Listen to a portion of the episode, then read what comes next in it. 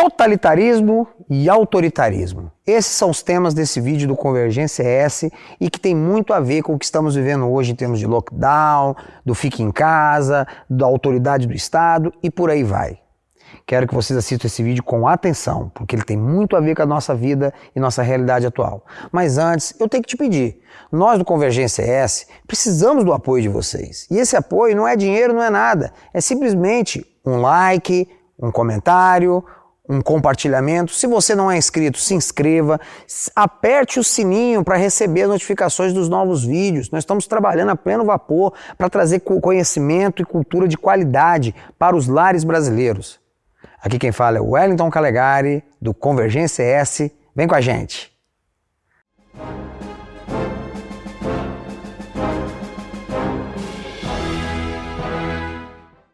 Olá, meus amigos.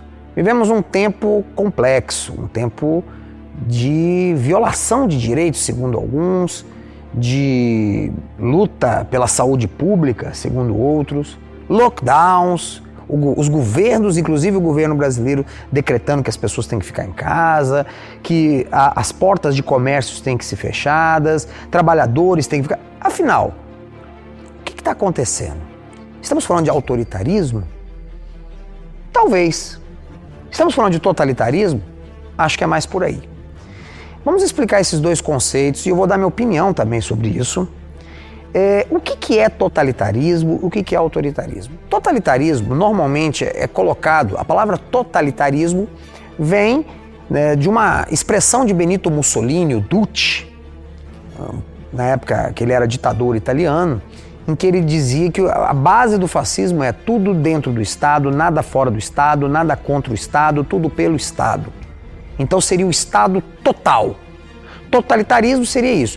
E aí criou-se a expressão regimes totalitários na época, e, e, a maior parte dos cientistas políticos clássicos trabalham com essa visão clássica de que o totalitarismo seria uma expressão de certos regimes tirânicos, seja o nazismo, o socialismo, o comunismo, e que, em sua forma ultra-radical, eles estabelecem campos de concentração, controle, mobilização total da juventude e por aí vai. Hannah Arendt, em sua obra A Origem do Totalitarismo, trabalha muito bem como que o totalitarismo surge a partir dos escombros de uma sociedade pós-moderna fragmentada e moralmente doente.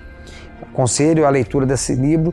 Desse livro, Hannah Arendt é uma filósofa é, atual pra caramba, mas eu vou além. E aqui eu vou dar minha opinião e minha contribuição, recorrendo à doutrina social da Igreja Católica, recorrendo a pensadores cristãos em geral e um pouco de história. A palavra totalitarismo, ela também pode ser empregada num sentido muito mais amplo, e eu vou te explicar por quê. Se eu estou falando de uma ordem estatal total, que abrange a tudo e a todos, eu não preciso falar apenas de nazismo, comunismo, o stalinismo. Eu posso falar do próprio Estado moderno que aí está, o Estado liberal dito democrático. Ué, Calegari, mas como assim? Eu nunca li, eu nunca li um professor me ensinou que o Estado liberal e democrático pode ser totalitário. Eu vou te dizer como. A palavra Estado significa várias coisas, mas em, em geral nós entendemos Estado como poder, a ordem política estabelecida soberana em uma sociedade. E o homem começou a criar isso desde a origem dos tempos, né, das civilizações. Então você tem estados feudais, você teve estados semi-tribais, você tem os, a, os, estados de irrigação do Oriente Médio, estados teocráticos também, né, se, como o, fara, o estado dos faraós. Sempre uma ordem política que se estabelece por meio de determinadas justificativas, que se personifica seja num rei, em magistrados, enfim.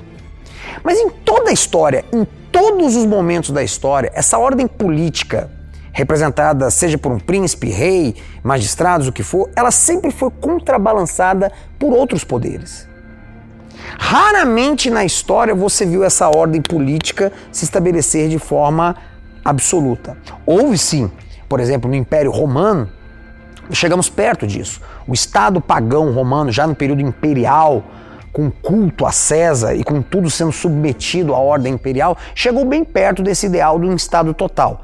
Mas faltava para os romanos recursos econômicos, né? não foi à toa que houve a grande inflação de Diocleciano e a crise do modo de produção escravista, E também faltava recursos tecnológicos. Eles eram muito dependentes da mão de obra manual. Né? Isso causava problemas. Não havia capacidade de domínio como se criou em outras eras. Na Idade Média, então, o Estado era totalmente fragmentado. Você pega o Estado europeu medieval, o Estado ali era representado pelo rei mas o rei era colocado acima de uma série de estamentos ou ordens sociais. A igreja representava um poder paralelo e às vezes conflitante com o rei. As cidades, as comunas medievais, vocês podem ver aí N estudos como de Legoff uh, e outros, Mark Bloch e vários outros uh, historiadores que vão mostrar para vocês como que as comunas medievais gozavam de enorme independência. Tanto contra soberanos, igreja até o rei. Você podia sair de uma cidade para outra para fugir da justiça. Não havia uma uniformidade do direito. Os senhores feudais eram um dique à autoridade dos reis. Então, a ordem feudal é em grande parte uma desordem, porque você tem muitos poderes conflitantes e o rei tecnicamente acima de todos. Pois bem, a partir do século XIV começam a surgir os estados nacionais. E naquela época não tinha nada de nacional, eram simplesmente os reis que começam a hipertrofiar sua força eles começam a usar os recursos dos tributos cobrados do comércio, que estava ganhando força, o capitalismo em suas origens, usam esse dinheiro para pagar um funcionalismo público independente, ou melhor, dependente deles, mas independente da sociedade. Uma força militar independente da sociedade, mas dependente deles, dos seus pagamentos, e começam então a subjugar as demais ordens, as de, os demais poderes da sociedade. Chegamos ao absolutismo. Mas ainda não estava nem perto do que viria. Porque no século XVIII, com o iluminismo, surge o liberalismo. E o liberalismo, muitos acham que ah, é ideologia bacana porque defende as liberdades individuais. Calma lá. Na verdade, o que o liberalismo traz é uma nova concepção de mundo em que você, indivíduo, é independente de tudo. Nossa, que bacana, liberdade absoluta. Sim, você não presta mais contas a Deus, você não presta mais contas à família, você não presta mais contas a ninguém, com exceção do Estado. Essa é a grande contradição do liberalismo clássico, que muitos liberais não aceitam, mas que é a verdade. Eles libertaram Locke, Rousseau, todo mundo libertou o homem intelectualmente de todas as amarras morais políticas, menos da amarra do Estado. O Estado foi feito uma limpa dos poderes mas o poder do Estado, como aquele que deveria proteger o indivíduo, foi mantido.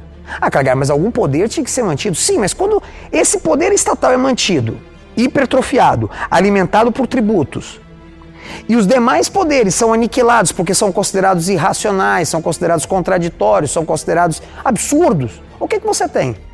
Ah, mas e o indivíduo? Ah, o indivíduo é fraco. O indivíduo tem vida curta, o indivíduo é dependente de empregos, o indivíduo tem medo.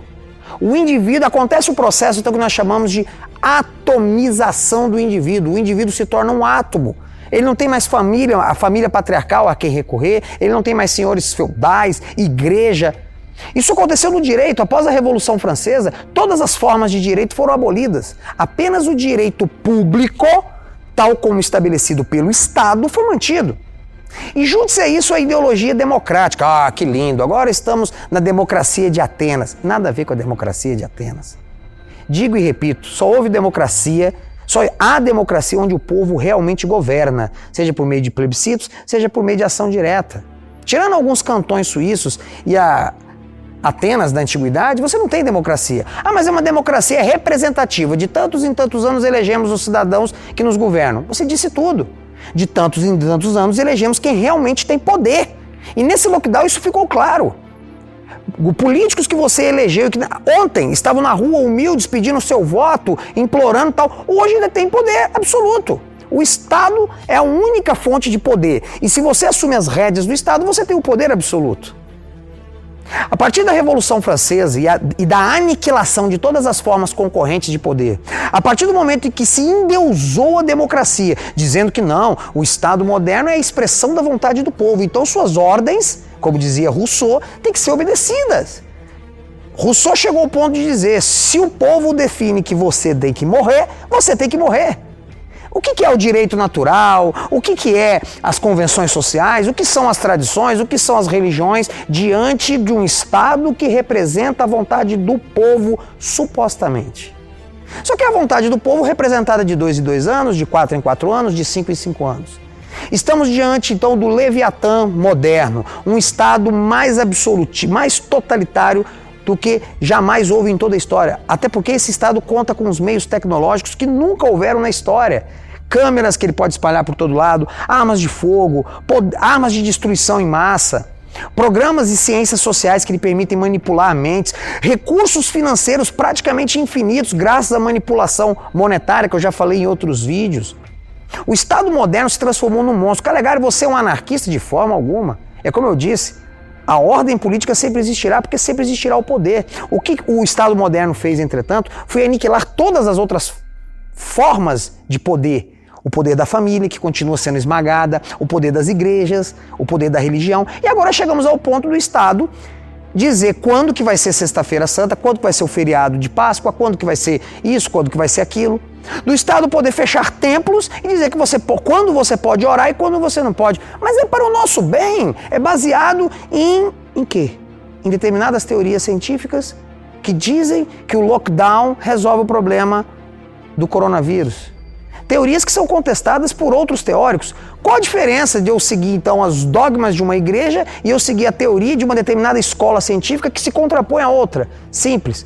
Quem vai definir qual teoria científica a seguir e qual, a qual você deve se submeter serão os burocratas do Estado e os políticos de plantão naquele momento. Então vivemos num Estado totalitário moderno. E aí eu volto à questão do início do vídeo, onde que entra o autoritarismo? As pessoas confundem. Um Estado moderno ele pode não ser autoritário, ele pode ser suave na ação dele, ele pode ser doce, ele pode recusar usar a violência, ele pode falar de direitos humanos, ele pode banir a tortura, ele pode banir meio, é, formas de decisão que não sejam por meio de assembleias. Isso é eliminar o autoritarismo, pois o que é o autoritarismo? Autoritarismo, em tese, é aquela expressão política em que um ou determinados elementos tomam decisões sem consultar a ninguém e de forma unilateral. Só que você pode consultar muitas pessoas, agir de forma política, não sendo autoritário, mas sendo totalitário. O que é o totalitarismo? É quando o Estado determina tudo. O Estado determina quando você pode abrir o seu comércio, quando você pode fechar, quando você deve se vacinar, quando você não deve se vacinar. De que forma você pode educar o seu filho e de que forma você não pode. Quais valores você pode ensinar ao seu filho e quais você não pode. E contra esse poder do Estado, nada pode se contrapor. Nem as igrejas, nem as famílias, nem nada. Então, antes de ficar apontando o dedo, ah, aqueles estados são totalitários, aquele não é totalitário, entenda uma coisa: o Estado moderno, em geral, é essencialmente totalitário. Os únicos estados que conseguem diminuir, os únicos países que conseguiram diminuir ou mitigar essa essência totalitária do Estado são aqueles em que o poder é de alguma forma descentralizado ao máximo. Estou falando da Federação Helvética, Suíça, em boa parte a Austrália, alguns países britânicos de cultura britânica e até pouco tempo atrás os Estados Unidos, onde a autonomia dos condados, dos estados, das associações independentes conseguia se contrapor a esse poder central. Mas hoje, com o crescimento gigantesco da máquina pública federal dos Estados Unidos, mesmo lá a liberdade está sendo esmagada pelo totalitarismo que faz parte do DNA do Estado totalitário. Continuando a cultura e os valores desse jeito, hoje ou amanhã o Estado tenderá a absorver tudo e todos. Aqui quem fala é o Wellington Calegari, do Convergência S.